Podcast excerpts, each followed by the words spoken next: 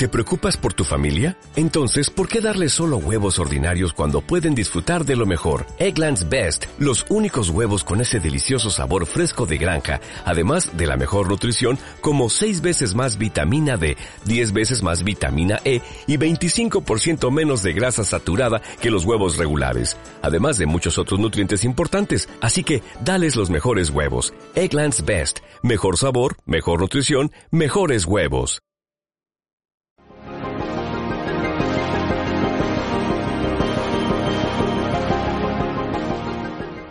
Buenas noches y bienvenidos a Gamescast, un programa donde hablamos sobre la industria de los videojuegos. Soy Francesc Loyo, vuestro presentador, y hoy nos van a acompañar Mark, Buenas. Kevin, Buenas noches, Francés. Alison, Hola. Xavi, Buenas. y esto es Gamescast.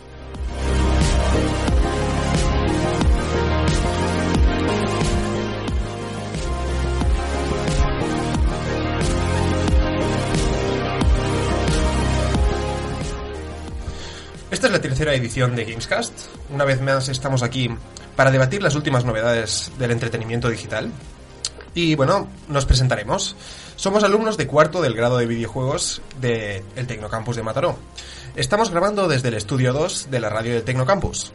Y tenemos muchas ganas. Eh, sobre todo hablar de Enric, que es nuestro técnico que está aquí eh, detrás de los mandos y si no fuera por él, esto no funcionaría tan bien. Además, eh, ¿qué hemos hecho esta semana? Tenemos otra nueva red social en la que nos hemos creado una cuenta. La semana pasada era Twitter, que recordamos que era arroba gamescasttcm.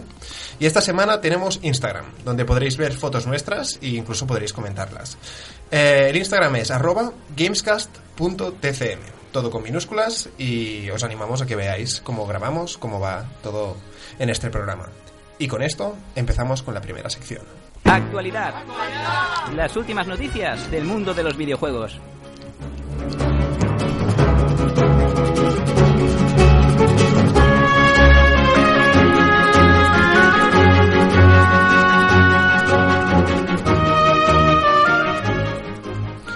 Bueno, eh, aquí esta es la sección donde vamos a comentar cuáles han sido las novedades que han salido dentro de la industria.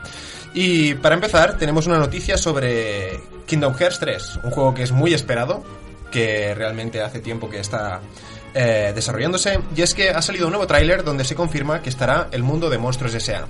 Para aquellos que no conozcan este juego, que es raro que no lo conozcáis, es un juego donde se fusiona la estética de Final Fantasy y todo el universo de Disney. Entonces, Xavi, ¿estás hypeado por, por Kingdom Hearts 3? Muchísimo. ¿Has visto el tráiler? ¿Has visto a Goofy? Por favor. Sí, realmente es algo que, que- que da un poco de vergüenza. ¿Alguien más quiere comentar algo, Kevin? Ah, aún así no han dicho nada de ninguna fecha de cuándo va a salir ni... ¿Se sabe algo? No, no, no han dicho nada. La gente rumorea que quizá este año en el E3 dicen algo, pero Nada más que esto, ¿no? a saber. Eh, Esperaremos. ¿Habéis jugado a Kingdom Hearts las sagas anteriores? ¿Quién ha jugado? Yo, primero, el segundo y el by Sleep. ¿Tú también has jugado? o El qué? primero y el segundo. Vale, ¿el resto? ¿Alison? Eh, yo jugué al primero hace muchísimos años, así que casi no me acuerdo y me gustaría ponerme al día para cuando salga este. Vale, pues este es un juego que está muy esperado y yo lo que he visto eh, es, es algo que será enorme. Cada, cada uno de los universos parece que será como un mini sandbox. Realmente se están pasando y es un juego que lleva mucho de- tiempo de desarrollo, pero que pinta que estará bien. Pasando a la siguiente noticia. Eh, The Evil Within 2 va a sacar un modo en primera persona donde se jugará, se jugará la misma historia, pero eso, en primera persona. Entonces yo quiero aquí entrar en un pequeño debate. ¿Creéis que se debería eh, invertir dinero y tiempo en cambiar la cámara de un, de un videojuego, que es algo transversal y puede perder incluso el interés que tiene? Yo creo que todos sabemos aquí que es uno de los pilares principales la cámara y que, sobre todo en un juego de terror, si está pensado para jugar en tercera persona, el transplantarlo a, a primera se tiene que hacer con mucho cuidado. Así que a ver qué hacen. A ver si sale bien, ¿no? Exacto. Yo, yo creo que van a tener que cambiar muchas cosas y también, o sea, no solo mecánicas, pero quizás hay momentos de, de la historia que van a tener que adaptar y es mucho trabajo. y Yo no sé si, Si sale a cuenta, si les ¿no? conviene, pero bueno, Bueno, esto es algo como una ten- especie de... un motivo. sí. Es como una especie de moda, porque al final de todo, creo que eh, el primer ejemplo más claro que me viene a la cabeza es Grand Theft Auto 5, que lo que hizo fue implementarlo también y el mundo eh, yo, yo sorprendo que todo el, creo que todo el mundo se sorprendió. Fue algo impresionante. Muchísimo. y, y sacaron bueno salieron muchas experiencias y muchas eh, muchos ejemplos de juego muy interesantes en ese modo. Pero bueno eh, yo creo que la cosa saldrá bien. En el tráiler pinta que lo están implementando bien y, y a ver qué tal. Luego la siguiente noticia es un poco rara. Un modder de los Sims se dedica a solo a modear. Los Sims y gana 6.000 dólares al mes y lo hace implementando mecánicas de drogas dentro del juego. ¿Qué, qué significa esto? Que pone drogas dentro del juego para que la- los personajes de los Sims puedan em, consumirlas, ¿no? Sufrir sus efectos. Y, y no solo eso, o sea, la gracia es ver cómo reaccionan y más allá también, pues como en los Sims puedes hacer- hacerte una carrera, pues ha implementado una carrera donde puedes hacerte traficante de drogas o cosas de este estilo, ¿no? Breaking Bad. Exactamente. Puede ser tu pequeño Heisenberg ahí. Exactamente. Y, y bueno, es curioso, 6.000 dólares. ¿Qué os parece esto? Es, es que es una cantidad... Yo, yo- yo estaría trabajando ahí perfectamente y no me importaría. Bueno, yo creo que un poco la gracia de los Sims es que puedes hacer lo que quieras, muy entre comillas, y que te permitan hacer esto, por ejemplo, pues siempre está bien. Cualquier cosa nueva que puedas hacer, eh, creo que puede añadir muchísima gracia al juego. Realmente sí. Y, y, más, más allá de esto, bueno, para los que se pregunten de dónde salen estos 6.000 euros, no es EA que está pagando, sino es que es a través de Patreon. Esto es algo que los usuarios están pagando, pues eso, mensualmente. Es que a mí no me sorprende, porque si tú pagas un euro al mes para tener esto, yo me creo que hay más de 6.000 personas queriendo tener estos mods. Entonces es fácil llegar a los 6.000 dólares al mes, pero bueno.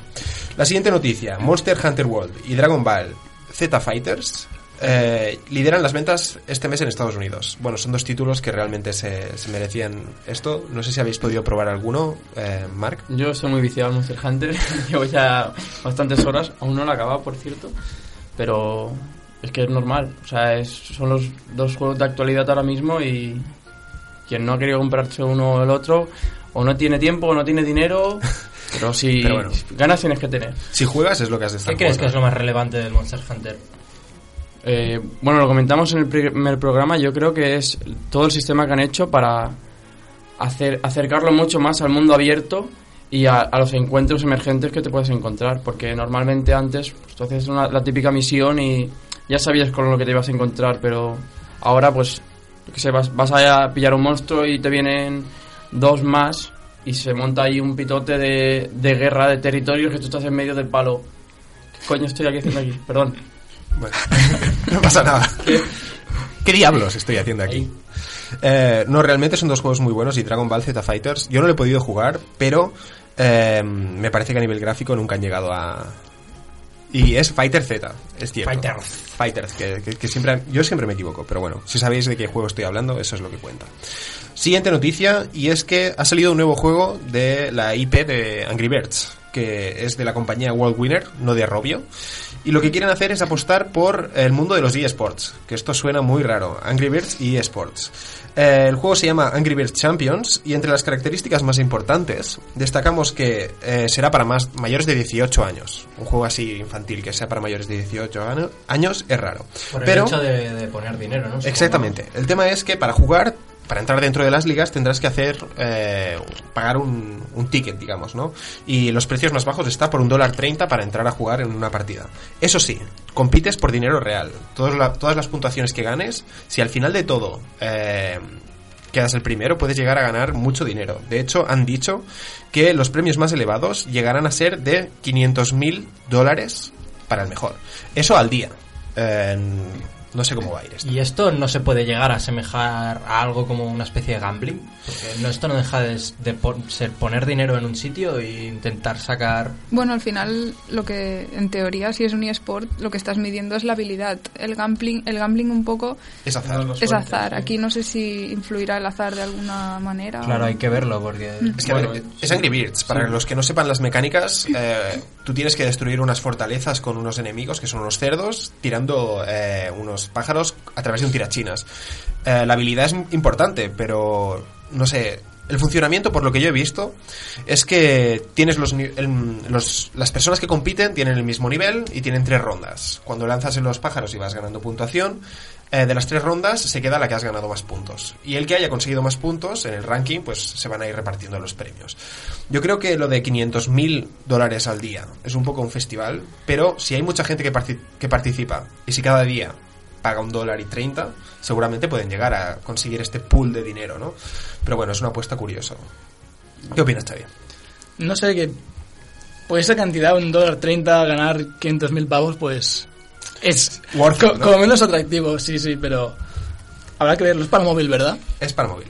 De hecho, ahora mismo no solo está para iOS, pero están planeando implementarlo para, para Android más adelante. Siguiente noticia, y es que esta semana, justamente ayer, fueron los DICE Awards, que son unos premios sobre eh, la... Bueno, ¿cómo Artes era? interactivas y ciencias. Bueno, sí, eh, realmente a mí, yo que los he visto esta edición, no los conocía de antes, pero han sabido realmente... eh, a mí me gusta más que los Game Awards directamente. Pero Tienen bueno, más glamour. Exactamente, se lo, lo saben sacar mejor, ¿no? Y, y bueno, comentar los premios que han salido, y es que, primero de todo, el ganador principal, ¿quién, se lo, quién lo iba a decir? Es Zelda Breath of the Wild, que ha ganado cuatro premios, entre ellos el de Mejor Juego del Año, luego el de Juego del Año, el de Mejor Juego de Aventura del Año, y bueno, y también dirección de arte y eh, dirección de, de videojuegos. Eh, después, el segundo sería seguramente PUBG, que bueno, con el éxito que ha sido esta, este último año y el éxito que tendrá más adelante, pues es normal que ha ganado el premio a mejor juego online del año y eh, mejor juego de acción. Y luego, entre los otros ganadores que vamos a destacar, pues está Horizon Zero Dawn con mejor historia y mejores gráficos, eh, Cuphead con mejor banda sonora y mejor animación, que esto es algo que nos, vamos, eh, Nos- es el nos único que merecía. Exactamente, no nos sorprende. Y por último, un título que puede parecer poco conocido, que es Lone Echo, que ha ganado eh, los premios a mejor videojuego de realidad virtual. Y es que realmente es de los chicos de Ready at Down, es un juego que no es muy conocido, pero que si tiene realidad virtual, para mí es uno de los que podrían estar ahí, eh, que se deben jugar, ¿no? La siguiente noticia sería eh, DICE, eh, que en 2018 eh, Naughty Dog ha ido también en este estos títulos también han sido o sea no han sido solo unos premios también han sido unas charlas comentar y Naughty Dog ha ido y ha ido Neil, eh, Neil Neil Druckmann. Neil director. correcto, que es el director de Last of Us 2, donde ha comentado cosas como eh, el desarrollo de The Last of Us, eh, que ah, no sé si fue aquí, pero ha salido la noticia que han hecho motion cap- capture para un, Un perro. así Sí. que el The Last of Us 2 tiene pinta de que tendrá un perro. Y bueno, han hablado sobre también la película de Uncharted, que, que pinta que estará bien, e incluso Tom Holland, el Spider-Man de, de la nueva generación, eh, quiere hacer de joven Nathan Drake, así que tiene buena pinta. Siguiente eh, sería eh, la siguiente noticia, nos quedan dos, sería que Troy Baker y Emily O'Brien, dos actores bastante reconocidos dentro de la industria del videojuego como gente que hace mocap, eh, están dentro del cast de Death Stranding, el nuevo título de Hideo Kojima, que en la sección del debate lo vamos a comentar bien, porque el hype es real y es el tema de este debate. Por último, eh, una controversia que ha salido hace poco y es eh, sobre Assassin's Creed Origins que, bueno, habla sobre que han sacado un nuevo, un nuevo modo de juego que se llama Discovery Tour, donde no hay nada de violencia, solo se trata de explorar el Egipto de la, de la época de los dioses.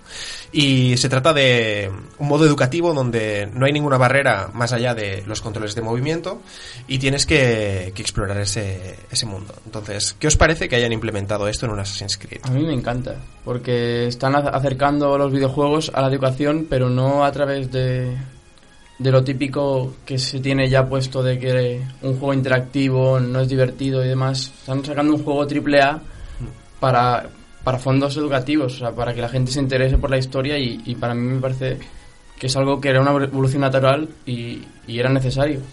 Yo creo que, bueno, ha abierto la veda a que otros videojuegos se interesen en esto y creo que no solo a nivel educativo, sino, por ejemplo, para acercar a gente que nunca ha jugado un videojuego porque cree que es muy difícil o, o no se aclara con los controles, pues que empiece de una manera, en un, en un entorno seguro y que no se sienta abrumado por la historia o los controles o, o necesitar mucha habilidad.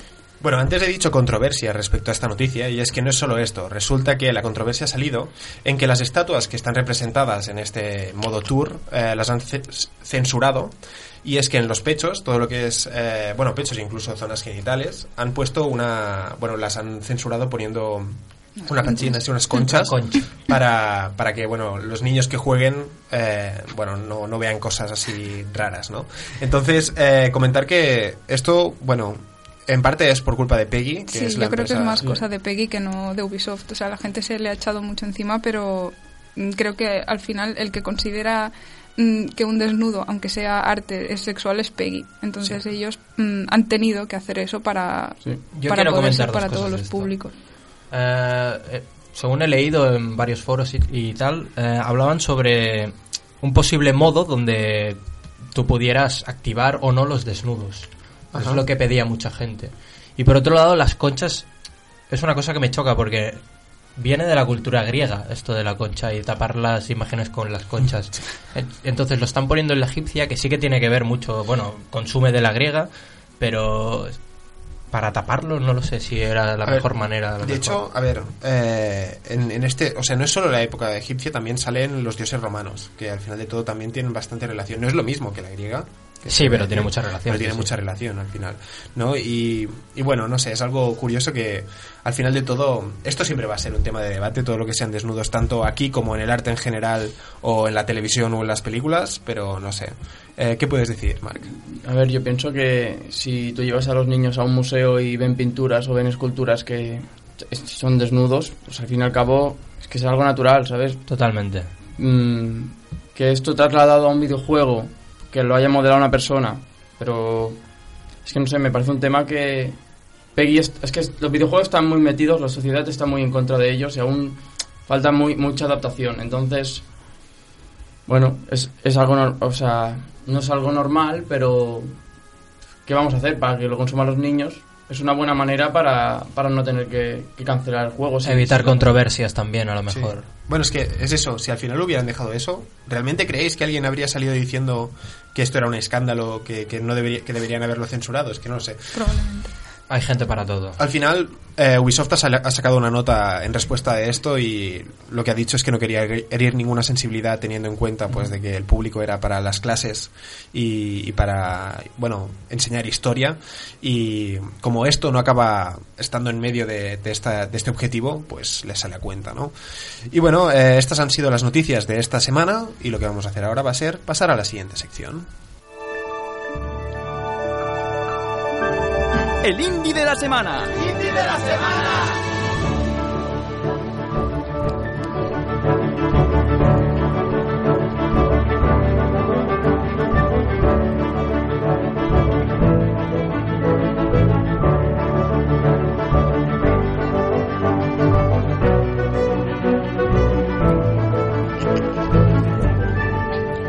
Bueno, en esta sección, como todas las semanas, lo que vamos a hacer va a ser hablar sobre un título pequeño o, bueno, poco conocido, diremos, en el que, bueno, eh, así le damos visibilidad, así os compartimos un poco eh, las joyitas que creemos que hay dentro de la industria y así, pues, los pers- las cuatro personas que nos están escuchando, pues podrán tener un nuevo... No, eh, ya, son, ya son referente. seis, yo creo, ¿eh? Sí. Ha aumentado el número. Vamos poco a poco, vamos poco a poco. Pero bueno, eh, esta semana eh, tenemos a Alison González, que es el primer programa que hace y que nos va a traer un título que, que le gustó mucho y que personalmente también me gusta a mí. ¿Qué nos traes esta semana? Bueno, pues eh, hoy vengo con What Remains of Edith Finch, que es un juego que, bueno, en Metacritic tiene un 8,9, los usuarios le han puesto un 8,1 y en IGN tiene un 8,8. Personalmente, para mí es un 10 en todos los sentidos, pero bueno, no, no soy muy parcial. Eh, What Remains of Edith Finch eh, es una experiencia en primera persona pe- que está guiada por la narrativa. Y a través de, de Edith, que es eh, la protagonista, vamos a vivir las historias mm, de la familia Finch mientras exploramos su casa. Que realmente la verdadera protagonista del juego es la casa, considero yo. Eh, podríamos hablar de que es un walking simulator, pero no es un walking simulator al uso. Mm, sin entrar en muchos spoilers, eh, la mecánica principal consiste en eso, explorar la casa de la familia Finch a través de unos pasillos y puertas secretas y poco a poco vamos desvelando eh, las historias de cada uno de los miembros. Y estas historias las viviremos eh, reviviéndolas, entre comillas, y estas están reforzadas con unas mecánicas diferentes en cada una que refuerzan esa, esa historia y la sensación del jugador. Eh, bueno, el juego está desarrollado por Giant Sparrow, eh, que está, es una empresa fundada en Santa Mónica, en California, en el 2009. ¿A alguien le suena? Yo creo que los que tenemos, los que tenemos Play 4, por favor, jugad al primer juego de esta gente, que es una maravilla, que es The Unfinished Swan, Y bueno, por si no lo conocéis, es un juego que al principio vas tirando tinta o con, en un escenario que es completamente blanco y am, con esa mecánica vas descubriendo todo el nivel, te paseas por él y bueno, digamos que es, es un cuento contado de una madre para su hijo y jugadlo, por favor jugadlo, es una maravilla. son juegos muy familiares y al final de todo, eh, aunque nosotros llamamos esta sección el indie de la semana, es bastante doble A, pero aún así es una joya tan pequeña y que no ha llegado a tener tanta visibilidad al final de todo que queremos aquí enseñarlo. Yo creo que ha sorprendido porque como un estudio tan pequeñito, que había, que había hecho un juego también muy especial, ha hecho algo con una calidad tremenda, enseñando que los walking simulators no tienen por qué ser solo caminar y que se pueden contar historias. Ni tienen por qué ser aburridos. Exacto. Mm. Es, es increíble. Vale. Eh, ¿Qué más os puedes decir de este título? Bueno, pues la gracia con esto de que son aburridos muchas veces eh, nos cuesta un poco los juegos que son de leer mucho y leer la historia y todo. Y este juego realmente mm, necesita súper pocas palabras para contar lo que quiere contar. O sea, cada habitación eh, es una representación de la persona que vivía ahí y realmente solo observando los detalles eh, puedes llegar a saber quién vivía ahí y que te parezca que lo conoces de toda la vida. Es, es, bueno, es el ejemplo, uno de los ejemplos claros del environmental storytelling, una de las- las herramientas que se están usando ahora dentro de la industria y que es eh, clave para poder desarrollar un entorno interesante. Y, y bueno, comentando lo de la calidad gráfica, yo lo que he oído es que el título iba a ser bastante más sencillo, pero que a, mi- a mitad de desarrollo eh, vino uno de los directores creativos, bueno, directores artísticos de, de un Call of Duty y les dijo que tenían que apostar por algo mucho más elevado. Y por eso ahora tienen, bueno, unos gráficos que no son outstanding, algo impresionante, pero realmente han conseguido algo... O sea, no es súper realista lo que quería decir, es como un cartoon muy, muy, muy bien Es encontrado. muy estilizado, pero es... Es eso, es, es muy, es muy vívido, tiene colores muy... Es, es muy bonito. Sí, sí, realmente tanto a nivel de iluminación, a nivel de forma, a nivel de... Bueno, es que es, es un juego que hay que jugarlo. Si eres un artista, sí, y... Y diseñador. para disfrutar, y diseñador también, impresionante. Sí, el apartado Eh, de narrativa, o sea, han fusionado con el, con el environmental storytelling la, la parte de narrativa con, con el apartado artístico y lo han hecho muy bien. Y es, yo creo que esto es una referencia porque hay más juegos que utilizan esta narrativa ambiental, pero han enfocado un juego solo a esto. Bueno, aparte de eh, estas mecánicas especiales que hemos mencionado, pero sobre todo es eso, es sin contarte apenas nada, solo tú observando, ya te puedes, puedes interpretar un montón de cosas. Sí, sí, sí, correcto. Eh, ¿Algún comentario más que quieras añadir, Alison? Mm, bueno, es decir que es una experiencia muy cortita. O sea, el juego dura aproximadamente dos horas, pero bueno, como el arte es tan fundamental en el juego eh, y está todo tan bien decorado y tiene tantísimo detalle, eh, podrías recrearte en una habitación durante muchísimo rato solo buscando em, esos detalles, Detalles, que han puesto los creadores y bueno, es Esto sería todo. Comentarte también eh, las plataformas en las que está es ordenador, PlayStation, ha salido Y por Xbox, Xbox, me parece, también. sí. Vale, perfecto. Y por último, el precio. ¿Por cuánto podemos encontrar este juego?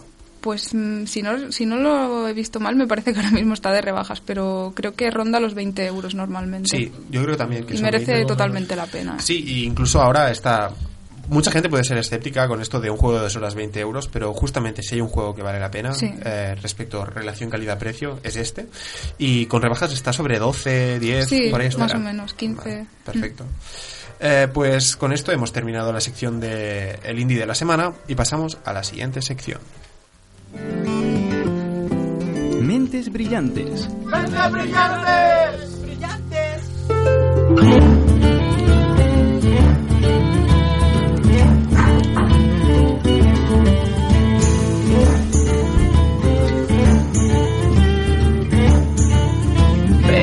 acércate al fuego.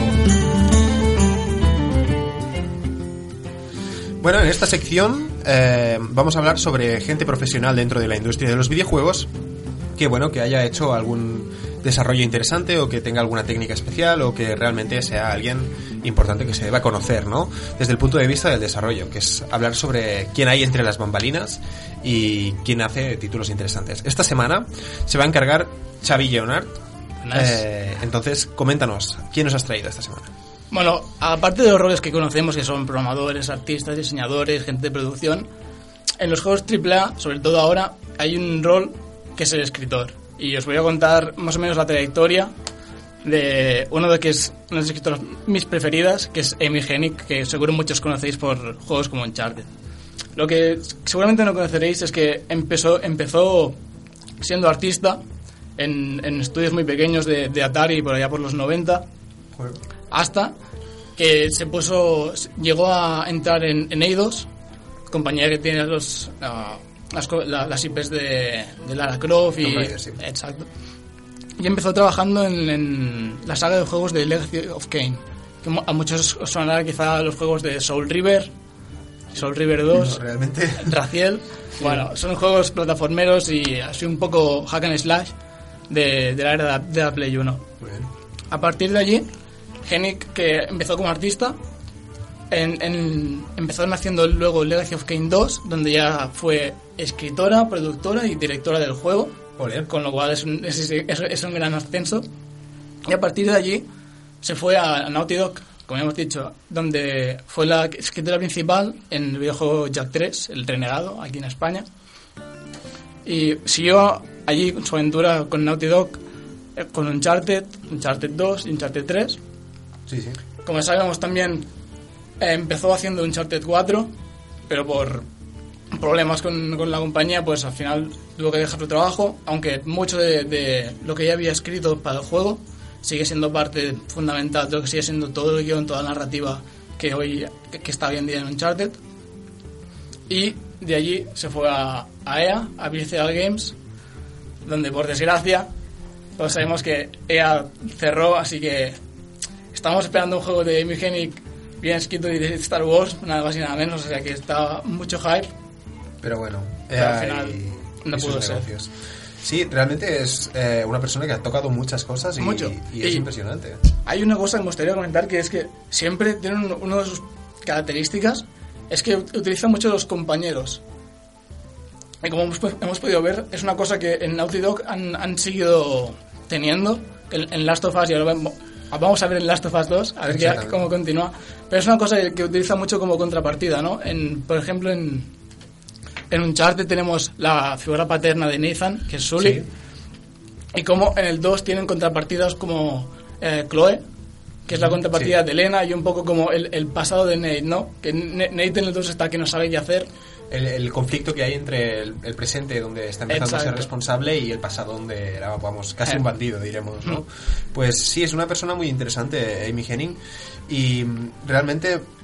¿Qué, qué más comentar? Las, las narrativas que ha hecho. eh, no sé si lo has dicho, pero The Last of Us ha tocado. ella estuvo en The Last of Us. No, no, no, no. Los escritores fueron Bruce Astral y Neil Druckmann. Vale, perfecto. No, no. Comentar que te- ha ganado múltiples premios, de tanto BAFTA como de los Writers Guild Awards, que son premios a los mejores guiones, Ah, por, guay. por Uncharted 2 y Uncharted 3.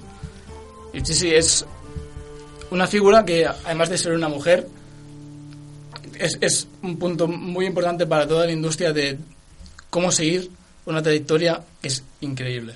Sí, realmente, eh, si algo falta en, en esta industria de los videojuegos es que haya ma- más, gente del sexo femenino. Por eso tenemos aquí hoy a Alison, que, que debería haber venido antes. Pero bueno, ahora está bien y estamos contentos de que haya, de que haya venido para dar su opinión ni que sea, ¿no? Eh, ¿Algo más que queráis conectar? ¿Alguien, ¿Alguien ha jugado en Uncharted? ¿Alguien puede decirnos algo de, de cómo ve la redacción del guion? Yo no. No. Alison no, Kevin tampoco. Yo estoy jugando al 4. ¿Al los 4? anteriores porque no tenía los anteriores plays, lo siento. No pasa He nada. empezado en el Muy mal, 4, muy mal. lo sé, lo sé, Xavi, no me pegues. Pero bueno, pero yo, yo creo que un- una parte fundamental de los videojuegos que, que am- empezó lo más tardío fueron los guionistas, porque al tener ya más gráficos y, y más potencia, Sí, pues... siempre se va más al gameplay y más a, a enseñar el juego que no a contar buena historia. Pero yo creo que es una parte fundamental, sobre todo a la gente que le interesa un juego ya más enfocado a la aventura y, a, y al estar él solo viendo esa historia y, y- y viviéndola. Y, y es una parte fundamental que, como en, en muchos otros trabajos en el videojuego, quizás la gente no se da cuenta de que está ahí, pero si el guion falla, te vas a dar cuenta. Sí, pero sí. si no falla, es, Pasa desapercibido por lo Sí, bien que está, ¿no? Exacto. Es cierto. Eh, ¿sabes, ¿Sabes si sigue ella trabajando en el proyecto de Star Wars aunque hayan cerrado Ah. Visceral? Sigue, sigue con, con, con EA. Lo que no se sabe es qué, qué harán a partir de ahí. Vale, es, es algo que... Lo veremos en el, en el E3, ¿no? Exactamente. A, a ver, el que...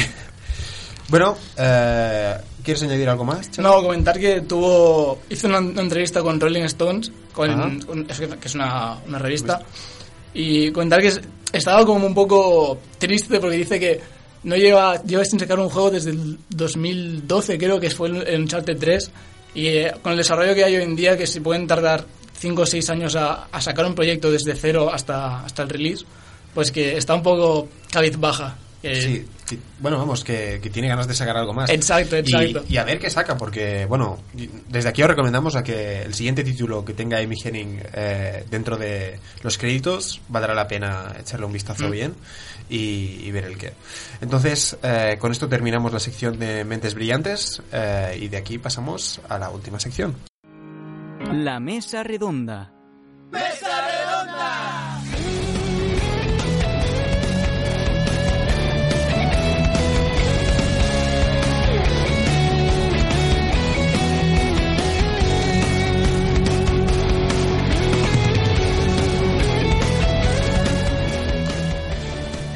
En esta última sección del programa eh, nos dedicamos a comentar temas de la industria del videojuego que estén en boca de todos, tanto profesionales como usuarios. Y bueno, eh, la idea es que nosotros demos nuestra opinión, que incluso os ofrezcamos puntos de vista que quizá no habíais considerado y, que incluso os animamos a que debatáis a, a través de las redes sociales y nos digáis vuestra opinión. Entonces, el tema de esta semana es el hype dentro de los videojuegos, que para todo aquel que no sepa lo que es el hype, eh, es eh, el desarrollo de un interés por, por el videojuego. No sé si alguien tiene una mejor eh, definición, Mark. Bueno, sería eh, esa... Ahora no sé cómo decírtelo, pero como la ilusión de, de lo que...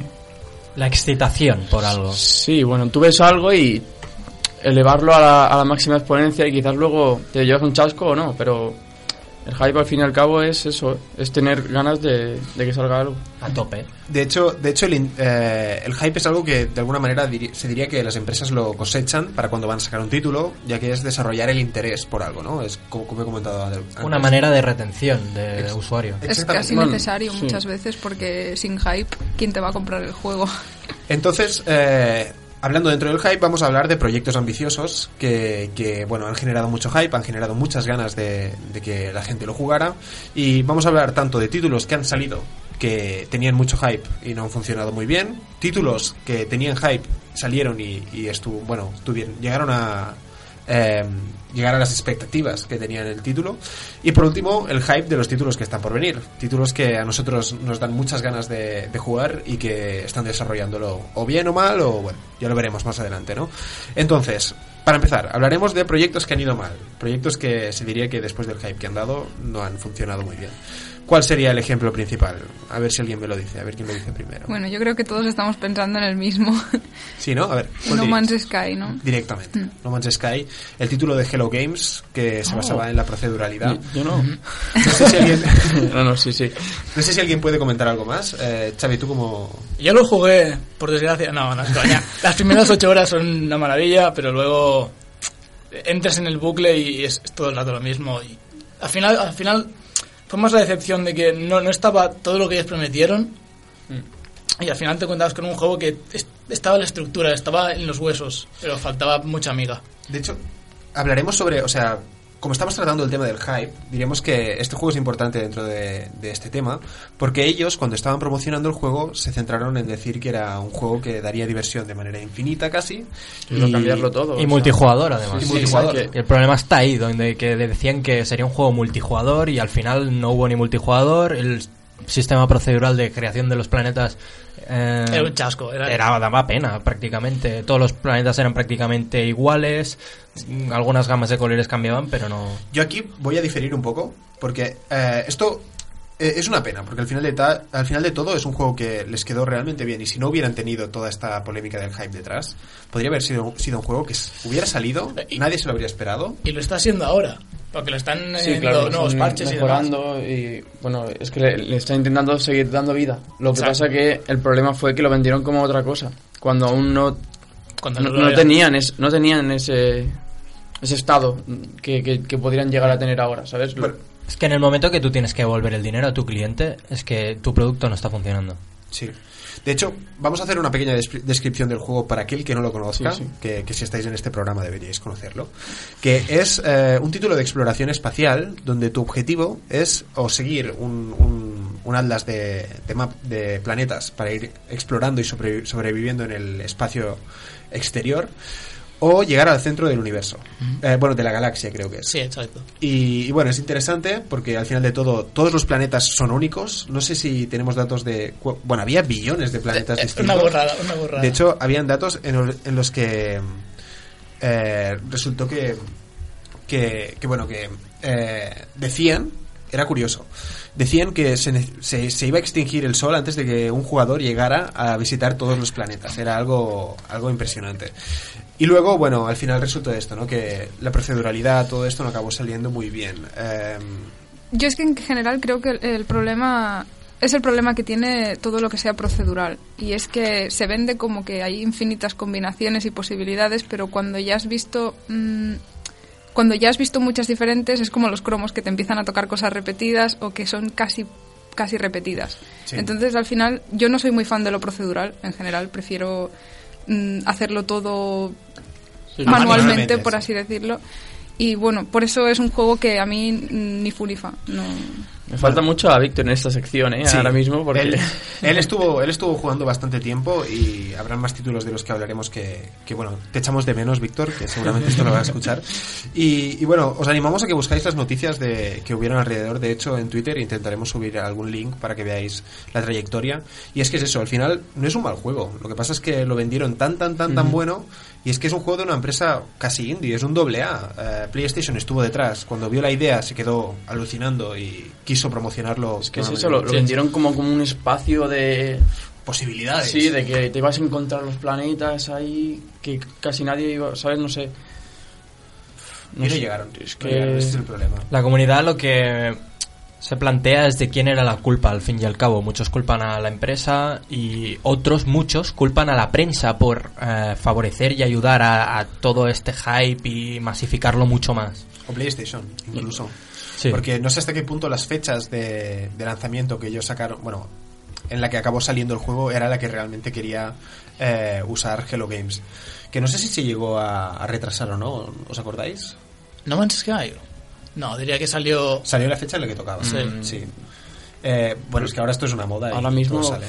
De hecho, incluso se podría hablar de que eh, hacer un retraso de un videojuego es una nueva herramienta de hype. Que, se Claro, lo, van a hacer mejor, ¿no? Y. Se está puliendo, se está puliendo. Y, Y- los tiempos de producción se van alargando ahí y nos encontramos con, no sé, por ejemplo, dar un ejemplo de las Guardian, por ejemplo, ¿no? lo iba a decir. o- No- no o lo otro. toquéis, tío, no lo No lo toco. bueno, te lo dejo a ti. Eh, entonces, bueno, No Man's Sky, el primer ejemplo, quizá no el mejor de todos, y es eso, comentar que no es un mal juego. Y os invitamos a que, si tenéis la oportunidad, lo probéis, Sí, sí, hoy en día está mucho mejor que como estaba hace dos años. porque han conseguido lo que querían en el, en el lanzamiento. Ese es el Sí, tema. sí, sí. Y luego, bueno, Un otras- año después, ¿no? Bueno, año y, año y pico. Y, y luego también cosas... eh, siguiendo con este juego salieron... Lo otro es el tráiler, que los trailers pueden ser muy engañosos. Eh, hay una leyenda curiosa que hubo detrás de este juego y es que en el tráiler salía una criatura eh, que era muy parecida a los gusanos de Dune. No sé si habéis visto la película. de Una Dune. serpiente gigante. Una serpiente gigante. Y nadie la supo encontrar. Y es algo que a nivel procedural es muy difícil de que salga, pero no es imposible. Entonces, Yo no lo he visto. Está por la, ahí. comuni- la comunidad se volvió loca buscando esto. Igual que, bueno, luego Shen Murray, que es el programador, productor, creador de, de este título, el que estaba ahí en la cabeza, el pobre eh, acabó sufriendo una de odio por internet y bilis. Sí, es- esa, esa es la peor parte, ¿no? Que la gente se te tira encima. Cuando tú Mm. tienes ilusión de tu juego vas a hablar lo mejor que puedas de él, pero... Sí, incluso recuerdo que le hackearon la cuenta de Twitter y puso un tweet de eh, No Man's Sky was a mistake, que fue un error. Y bueno, y eso ya fue pasarse un poco. Pero sí, bueno. porque también yo creo que no es tanto la culpa de, de la gente que está haciendo el juego, es más de, pues es lo que has dicho tú, de la prensa, de la comunidad también en sí que se crea una bola y también de, de los publishers, ¿no? De la gente más arriba que lo intentan vender, pero la gente que está realmente haciendo el juego y sabe cómo es, yo no lo culparía tampoco porque, o sea, estás muchos años, bueno, ahora no me acuerdo cuántos, Sí, no, no, cuántos estuvo, pero sí que estuvieron. estuvo- estuvieron muchos años y para que luego eso también por dentro la gente que, que es O sea, yo en mi situación no me gustaría que reci- recibir todo eso, Sí. ¿sabes? Sí, Pues de- no, no lo has hecho con mala intención, digamos. Claro. Yo creo que esto nunca se hace con mala intención, Bien. es simplemente tomar una decisión Es- dura, pero... Eso es más por, sí, por marketing, por la manera que tienen ahora de vender a Sí. gran escala, creando ese hype. Y además también comentar que fue de los primeros indie que salió por 60 euros. Sí. Quiero decir, el precio también tuvo algo ahí. de- Y, y no solo eso, fue del, bueno, creo que fue el primer videojuego que tuvo devoluciones para después de dentro de una hora. masivas, sí, sí, o sea. Steam normalmente si tú te compras un juego te da una o dos horas para jugar y si no te gusta puedes devolver el, el juego y te devuelven el dinero. Y en este caso eh, ampliaron hasta 24 horas o hasta dos días eh, el periodo de devolución. El plazo, sí. Incluso en PlayStation te daban como dos semanas después de comprar el juego. no sé, un poco un poco barbaridad, pero pero bueno. Eh, no Man's Sky, un título que, que es una pena y que incluso tú comentando Mark salió de- del hobby de, de Sean Murray, un pequeño equipo que en su tiempo libre empezaron a desarrollarlo y la cosa acabó saliendo así, ¿no? Es una pena. Siguiendo al, al siguiente título, es uno que Kevin aquí es un experto en él, eh, que sería la saga Destiny, específicamente Destiny 1, que tuvo mucho hype. Eh, ¿Por qué crees que tuvo mucho hype? A ver, el hype de Destiny 1 te lo vendían como un juego que realmente es lo que tenías, un juego multijugador, del espacio, mm, con mezclas de RPG. Realmente el hype que te vendían en ese aspecto era verdad. Lo único que fue desmesurado en cierta medida, eh, porque también te decían el producto cultural más caro de la historia, donde Sí. más dinero invertimos. Por, por el quien no lo sepa, Destiny fue un juego que cuando salió por aquel entonces, que no sé si este récord se ha superado. Salió hace cuatro años cuando empezamos la carrera, yo me acuerdo que Sí. estábamos ahí. Eh, se comentó. Y salió con la premisa de que era el juego en el que se había invertido más dinero, que era una cantidad, bueno, un- 500 millones. 500 150 para el desarrollo y 250 para el marketing. Es que eso es lo otro, que al final, bueno, tú puedes decir que has invertido. Y lo dices así, ¿sabes? Sí. Es que era, era hay el que punto de saberlo. venta. Era el punto de venta. No, pero me refiero que Como el es que una barbaridad. debajo de la cama. Es que Bueno, es que era Bungie, ¿sabes? Que salía de, de Microsoft, primer juego que hacían solos y todo el mundo de fuerte Claro. Halo estaban en plan, a ver qué hace esta gente. Yo- Es que yo, yo creo, bueno, aquí hay un poco de diferenciación con No Man's Sky, que yo creo que este hype fue más de vendértelo con, con el marketing. O sea, la estrategia fue de apostar mucho dinero para, para crear el hype. Ma- No, y la gente también se esperaba un- una especie de World of Warcraft. Había también la comunidad estaba muy, y al fin y al muy cabo ilusionada por lo que podían sacar. Y al fin y al cabo eran escenarios muy reutilizados, enemigos bastante Sí, se vendían como espacios súper abiertos, en plan, ves esa montaña, puedes ir allí, lo que siempre Exacto. se dice. Y al fin y al cabo eran los mismos pasillos de siempre, incluso las zonas de... era un Halo. Sí, Era un Halo, sí, Sí. era un Halo. Eh, pero bueno, al final, bueno, aún así, tanto tú, Kevin, como Xavi y, y yo mismo, fue un juego del que disfrutamos. No, no Yo me lo paso muy mucho, bien. sin duda. Por la comunidad más que nada, porque O tú jugabas y buscabas partidas, hacías amigos, pero realmente en ese aspecto del sistema de multijugador lo tenía perfecto. Lo único es que es eso, lo que decía Xavi, que veías una montaña y no podías acceder, porque simplemente sí. un muro invisible te lo Sí, impedía. Es que sí, bueno. Es que es un mundo que te, te ganas de explorarlo y no te dejan ni dices, ¿por qué no me dejas? O el aspecto favor?". de las naves. Mucha gente se esperaba como Star Citizen, el poder subirte a tu nave, viajar por el espacio hasta llegar al planeta y no una pantalla de Una carga pantalla de donde carga. sale una nave que no usas para nada. Muy bonita por eso. Muy bonita, pero que no se usa para nada en ningún aspecto del juego. Bueno, Destiny, y luego ahora estamos, hace nada ha salido la entrega de Destiny 2, Mm. que tú también te la compraste, Kevin, ya no- tanto Xavi como yo nos quedamos atrás y dijimos, Ya no, no. no nos valió tanto la pena, pero también fue un poco un fiasco, o al menos eh, esa es tu, tu impresión, Kevin, ¿cómo, cómo lo viste? Aquí yo creo que sí que ha sido el gran pecado de Bungie y es donde ha perdido, no sé si en una semana prácticamente perdió un 20% de los usuarios. Más que nada porque aquí sí que te estaban vendiendo, decían, corregiremos los errores de Destiny 1. Y Destiny 2 no solo no ha llegado a lo que se esperaba, sino que además ha no ha llegado ni a lo que Destiny 1 contenía. Tiene menos contenido y el poco contenido que tiene, además, mm, no tiene nada de, de- de especial. Los sí. mismos escenarios, los mismos enemigos reutilizados, simplemente como mucho les cambian las... no sé. Skin, sí. Realmente hicieron, o sea, es curioso porque eh, estamos hablando de la época del videojuego como servicio y, y fue un juego la idea es que es un juego que dure pues por décadas, incluso eh, muchos años, ¿no? Sí, pero Así ¿a qué que- El promo tienen 10 años. Exactamente, Y ahí entra el concepto downgrade. exactamente. Que, bueno, no sé hasta qué punto Destiny, Destiny lo tuvo, pero este es otra, otro de los problemas del hype. Y es que los trailers, eh, las empresas AAA les interesa sa- enseñar el máximo de gráficos posibles. Y luego llega el juego a nuestras casas y lo instalamos y nos encontramos que a nivel visual y a nivel de experiencia no llega a ser ni la mitad de lo que te vendían. Entonces, eh, Alison, un ejemplo de downgrade que, que te parezca bastante claro. Bueno, yo creo que tiene ya unos años, pero ha sido uno de los más importantes y fue el downgrade de The Witcher 3. Que al final, mm, al final juegas al juego y no. Si no, si no sabes, nunca has visto un tráiler de los que había antes, ni, ni te enteras de que ha habido downgrade, porque el juego gráficamente es espectacular. Sí, una pasada. Pero claro, ahí el problema entra en que ya me has enseñado una cosa, ahora, ahora no me la quites. Pero bueno, es lo que he dicho antes, tampoco creo que sea a mala fe ni nada, simplemente no podemos mantener este ritmo, así que hay que bajarlo todo sintiéndolo mucho. Es lo que comentabas en el programa anterior, por ejemplo, que dijimos, ostras, Anthem el- lo que ha mostrado a- ahora mismo es una pasada, explosiones, gotas que salpican en pequeñas hojas de plantas y que dijimos, a ver, Sí, se acaba siendo La real. calidad, Se que- acaba siendo la calidad que llega a tener. Exacto. Desde Es que- luego. Witcher 3 fue uno de los primeros que realmente vimos y, y cantaba bastante. Sí. Y esto luego se ha ido repetido, eh, repitiendo periódicamente Con títulos como sí, Assassin's Creed, también recuerdo que tuvo bastantes. Watch Dogs, el Watch. Dogs. Sí, Watch Watch Dogs. Es Watch. Dogs. qué, qué ejemplo, qué ejemplo, Xavi, realmente. Sí, sí. Algo, algo Lo comentamos antes.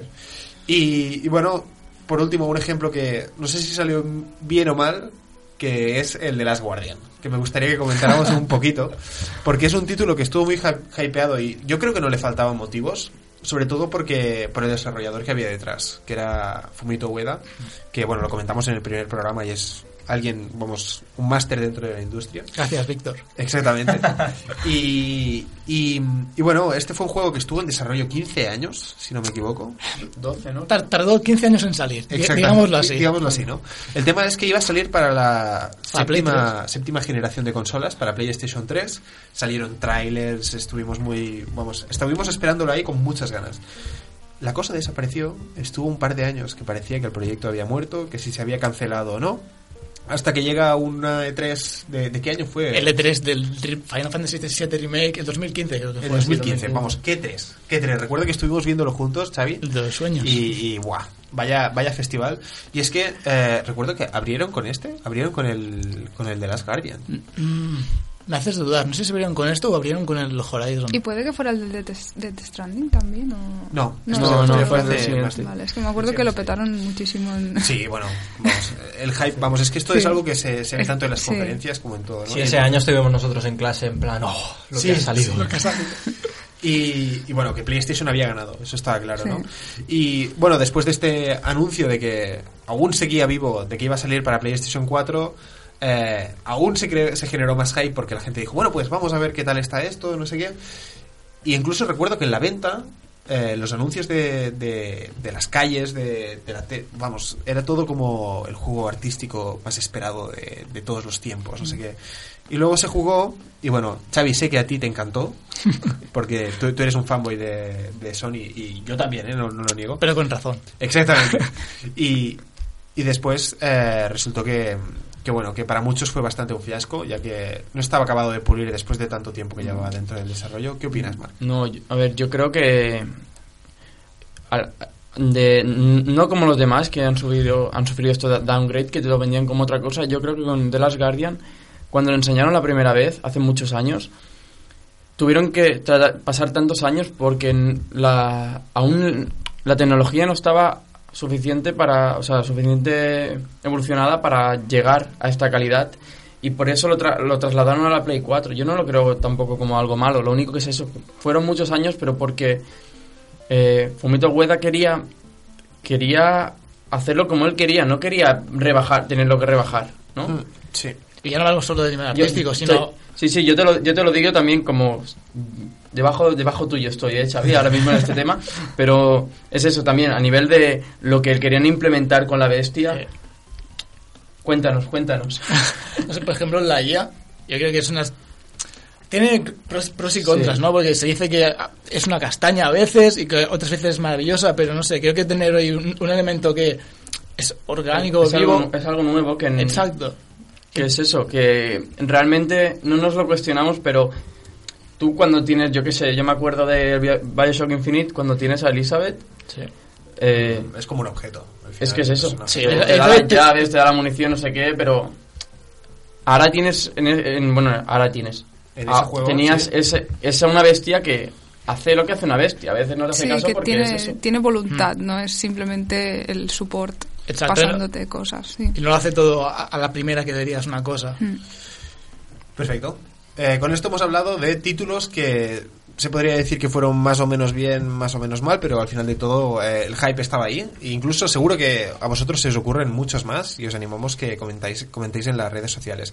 Y ahora vamos a hablar de lo que está por venir, que son los títulos que, que tenemos muchas ganas de, de jugarlos y no sé, eh, no sé si cada uno tiene un título personal, pero vamos a ir persona por persona. Eh, Marc, ¿qué título te, te da hype ahora mismo que tengas muchas ganas? Yo lo comenté también en el primero, que Anthem, yo lo vi y dije qué pasada, pero todos sabemos que yo, bueno, yo creo que va a sufrir un downgrade, pero para mí, eh, mm, Beyond, Good nivel, es verdad. dos. O sea, yo que he visto ya, o sea, he visto algunos vídeos, lo, lo que han seguido sacando, el trailer también es una pasada. Yo tengo unas ganas de jugar ese juego y espero que, que, que me merezca la pena. O sea, que te lo vendan, vale, supongo que sufrirá un down, downgrade, pero yo ahí sí que estoy hypeado. Yo tengo mucha expectación por ese juego. De hecho, hablando de, de No Man's Sky que hemos hablado antes, este es un juego que también tiene la Sí, premisa sí, de es esto. que es, es eso, pero Pero bien, en, dicen. en, en los vídeos que han enseñado ya de la parte de sales de un, del, de- del mismo planeta y vuelves a entrar es- espero que, que consigan llegar a eso o sea que, que, que eso sea jugable porque es un Eh, must Sí, sí, realmente. Y ellos, Take back ¿cómo- money. yo, vamos a analizar el tema que es la gestión del hype. Eh, ellos están haciendo algo que no sé si es bueno o es malo, y es Sí. que están haciendo que el desarrollo esté, eh, Sí, la sí. comunidad forme parte del desarrollo. Eh, están sacando eh, diarios de desarrollo por internet, bueno, vídeos donde enseñan cómo van, cómo van saliendo las cosas y tal. ¿Crees que esto va a ser algo bueno para el desarrollo al final o no? yo creo que sí porque si no ves nada la gente se puede ilusionar mucho si estás siguiendo el desarrollo bueno a ver es mi opinión eh pero yo creo que la comunidad al, al ir viéndolo te Sí, bueno, te van entrando ganas, que eso es el hype. pero pero digo que te, te vas haciendo la idea de lo que de lo que van a sacar no te no te vas a flipar con con algún trailer como el trailer que vimos no sé Hmm. Tú qué opinas Mm, Alison Yo, a ver, creo que no solo para los usuarios, sino para la misma empresa a veces es una manera de tener unas deadlines. Mm, Como digamos, vamos a, como estamos enseñando cosas, cada vez que toca sacar un diario de desarrollo, pues tenemos que haber avanzado hasta aquí o algo así. No, no, no se queda todo tan en secreto y al final, toma, aquí tienes el juego. ¿Qué, ha- no- qué pasado? No es en plan, siguiente tres, que enseñamos? Sino que tienes pequeñitas Claro. Píldoras, metas, exacto. sí. No, y esto yo creo que siempre es bueno porque mm, es un hype real, porque es una cosa de esto es lo que tenemos y es puro gameplay y esto es lo que te vas a encontrar. No es, no te venden sí no del- Eh, humo, ¿sabes? Bueno. Lo que no del todo puro gameplay, quizás, porque quizás lo tienen separado de lo que iba a ser. O sea, o sea, luego tendrás el producto entero, ¿sabes? Pero sí, o sea, exactamente. El tema es que no sabemos. El, el otro problema es que no sabemos la plataforma en la que está saliendo. el- bueno, lo que nos están enseñando. Yo, yo veo posible que los trailers y todo lo que nos han enseñado funcione en tiempo real Ahí y está. esté ahí, pero Yo, funcionará para un 1% de la población que tenga ordenadores. ¿Con Super PC? Un ordenador de aviones, la NASA, sí. centrales nucleares de avión, ¿no? Sí. Y hay de, de ordenador. Y, y bueno, entonces, no sé, es un título que está, está muy esperado. yo ahora me pongo como si fuera Víctor y un ejemplo de, de esto mismo que están haciendo es Star Citizen. Sí, Porque es eso, o sea, la comunidad está con, con el juego. Y no sé si tenéis alguna opinión sobre esto, pero, o sea, la gente lo lleva esperando y, y están ahí pagándoles y... Hay mucho hype en ese juego. Te diré la diferencia que yo veo principalmente. Es tan sencilla como que es que uno es Ubisoft y el otro es una comunidad de desarrolladores. Y Ubisoft, eh, no sé hasta qué punto es un ejemplo bueno del uso del hype y Mm. todo esto. Eh, Beyond Good a nivel 2 es, es que es muy parecido al caso de eh, The Last Guardian. porque sacaron un tráiler hará mucho, Mucho mucho, tiempo, tiempo. sí, Lo sí. que van a sacar ahora no Y tiene nada que ver. Completamente diferente, es una precuela. Exactamente. Y, y bueno, es eso, también están, al final, yo creo que el título va a salir y va a estar bien, pero la trayectoria de Ubisoft también me hace cuestionarme un poco a ver cómo va a salir esta historia. Eh, siguiente título. Eh, Xavi. God of War. God of Solo- War. Solo, solo hay que decir eso. Sale en abril, es Kratos otra vez, es papá Kratos y... y- y- y- Papi Super papá. Ya es. Papito Kratos con su barbita. ¿Qué, qué ganas? Quiero probarlo todo. Cambian Sí. todo, cambian cámara, cambian sistema de combate, cambian ambientación. Le ponen a un hijo. Le ponen a un hijo. Luego, desde el punto de vista del hype, eh, estos han- yo creo que también lo han gestionado bastante bien. Nos han enseñado mucho. Y bueno, PlayStation lo que tiene de bueno es que solo tiene una plataforma. Este va a ser un exclusivo de PlayStation. Y no va a haber la diferencia gráfica entre ordenador y, y consola. Habrá diferencia gráfica entre PlayStation Pro y PlayStation normal. Ya, bueno, pero al final no es para tanto. Yo, bueno, mi experiencia no ha sido más allá de la resolución eh, a nivel visual, tanto efectos de luz, efectos, siguen siendo los mismos. Pero bueno, eh, la cuestión es, eh, a nivel de hype, ¿cómo te, cómo te parece que lo han gestionado? ¿Has ido viendo los diarios de, de desarrollo? las eh, Creo que iban sacando historias de mitología. Irán sacando post- podcast también hablando de, de todo, de la historia del juego, de cómo han desarrollado ya desde pequeños elementos de digamos de la artesanía de, de todo lo que viene siendo el mundo nórdico, nórdico y cómo lo han hecho todo. Así que lo, he- lo- lo he estado siguiendo desde que salió el año pasado, eh, desde el año pasado que abrió. Sí. O sea que estoy al día y con mucho hype. Es un juego que, pero que tengo mucha confianza por, por el director, que es Cory Balro, que es que hizo también Sí, estuvo en el el. War 2. Sí, sí, sí. Sí. Estuvo en- y en primero también, y fue, fue animador. Pues, O sea pues que sí. lle- lleva con la franquicia, digamos, desde, desde su inicio. Y qui- quiero verlo. Quiero muchísimas ganas de jugarlo porque cambia tantas cosas. Y creo que le, le hacía falta esta, Lavado de cara. este ¿no? lavado de cara, exacto. A, a una franquicia que es tan antigua, pero que hay que meterla en estos tiempos. Exacto. Sí. Vale, ah, pasamos a Alison. Eh, ¿Hay algún título que a ti te, te haya generado mucho hype y que puedas decirnos cómo lo ves? Hay muchos, pero el que el que va a caer de salida de salida para PC, porque no sé si saldrá al mismo tiempo, es Red Dead Redemption 2. Y bueno, es que el primero me parece una pasada. No sé cómo han tardado tanto en hacer el segundo, la verdad. O sea, Bueno, creo- Rockstar, eh, esto introduce un debate muy interesante. Sí. Y es que hemos desarrollado nosotros la teoría de lo que se llama el hype natural, el hype orgánico. Y es que Rockstar es una compañía que no son tontos ni nada, sacan juegos muy, muy, muy, muy buenos, sea Grand Theft Auto o Red Dead Redemption o Bully tirando para atrás. Y no enseñan nada, o sea, enseñan muy poco. Han sacado dos tráileres eh, desde que se anunció. sí, imágenes así. Bueno, se ve espectacular, la verdad. Claro. Y No, van no, no van a ninguna E3, no enseñan gameplay eh, re- 100% hasta que no sale el juego directamente, si no me equivoco. Y es que ellos saben gestionarlo muy bien. Y la gente, son los propios usuarios los que entran a tener ganas para bueno, es un poco como Bethesda, que Bethesda es muy de. mm, te enseño el juego en este 3 y lo vas a tener en, unos meses. No, no te vamos a hacer esperar dos años ni nada. Es- Quizá, quizá este, otro, este sería otro factor, el tiempo entre anunciar y sacar el juego. Nos que hemos a acostumbrado hype. a tiempos muy largos Sí. de. Sí, sí, sí. de ese es el esperar. tema. Pero bueno, oye, mira, la gracia es que así podemos saber qué es lo que saldrá. Sí. Y es curioso, ahora una- en una 3 te pueden anunciar algo que va a salir dentro de dos o tres años incluso. Mm. Eh, pues sí, Red Dead Redemption, un ejemplo claro de Rockstar que realmente... Que bueno, que bueno. hace poco se atrasó. Sí. a- Sí, que bueno, que A octubre, volviendo parece. a la herramienta del hype, si lo Mm. retrasamos, la gente sale diciendo, no, pues seguro que ellos lo hacen bien, vamos a darles más tiempo, ¿no? Eh, Hay, hay como un doble rasero, ¿no? Porque hay compañías en las, en las que, en las que la gente dice, no, no atraséis, saldrá mal, y la gente dice, no, no, tomad vuestro tiempo. sí, Y Como como- Cy- Cyberpunk eh, 2077 también. Exacto. Eh, lleva muchísimo tiempo en desarrollo y tampoco están enseñando nada y mucha gente está diciendo tomaos el tiempo que necesitéis para hacerlo bien. Viene de un juego de mesa, ¿no? Ese- Sí, viene de un juego Sí, de sí. rol. Sí, de, de Mike Pondsmith. Y Eh, creo que he leído que ahora el- el- el- los precios de este juego de rol están subiendo subido, sí. por las nubes y cuando salga va a ser... Es que es, de eh, es un juego que es- salió, el, el juego de, de rol. Es, es como un Dungeons and Dragons, pero futurista. Eh, salió hace tiempo y creo que la edición ya no, ya no está. O sea, no, no lo están editando ya. Pero bueno, sí, eh, otro ejemplo de hype natural es el de, el de Cyberpunk, que incluso se- la gente se volvió loca con la, reapertura Twitter. del Twitter, Sí, sí. poniendo un beep. Lo único que eso tweet. ya no tan natural para mí es, ¿eh? Yo creo que ahí hay una razón para eso. Pero ¿qué pasa? No han enseñado juego. Ahí está la Ya, línea. ya. O Pero sea, ya te, te van diciendo, oye, que por Sí, aquí que- que estamos. ¿eh? aquí, sí, no. Lo entiendo, lo entiendo. Eh, Kevin.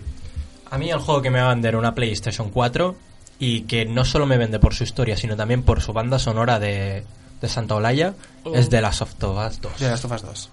Sí. Ya hemos visto lo del perro y creo que también el tráiler, bueno, un teaser como con nuevos personajes. Sí. Eh, el tema es que aquí estamos cruzando otra línea que es eh, el desarrollador. Y es que entra eh, el papel de Naughty Dog. Y es que todo influye en el hype que genera un título. Y Naughty Dog creo que no ha sacado nunca un título que, que vaya... Bueno, Que que, haya salido mal. O sea, es, es impresionante, pero bueno. Eh, con esto eh, vamos cerrando este programa. Por último, queremos comentaros que queremos hacer un concurso donde os vamos a regalar un pequeño tweet, eh, un pequeño juego a los que nos respondáis por Twitter. Si estáis escuchando esto y hemos hecho todo un debate sobre el hype, eh, os invitamos a que vosotros nos pongáis por Twitter cuál es el juego que más os está hypeando ahora mismo, el que tenéis más ganas ¿Y por qué? y por qué. O si no, eh, cuáles son los elementos que os parecen que, que lo hayan definido, que, que, que den este hype, ¿no? Eh, que sepáis que nos hemos dejado muchos en, en el tintero. Tenemos a Death Stranding de Hideo Kojima, que Muy podría ser un ejemplo impresionante. Nintendo Labo, que lo hablamos la semana pasada, Sea of Thieves. Realmente es algo que, que, que se puede extender mucho más y quizá en otro programa volveremos a hablar de ello. Así que pasamos a la despedida.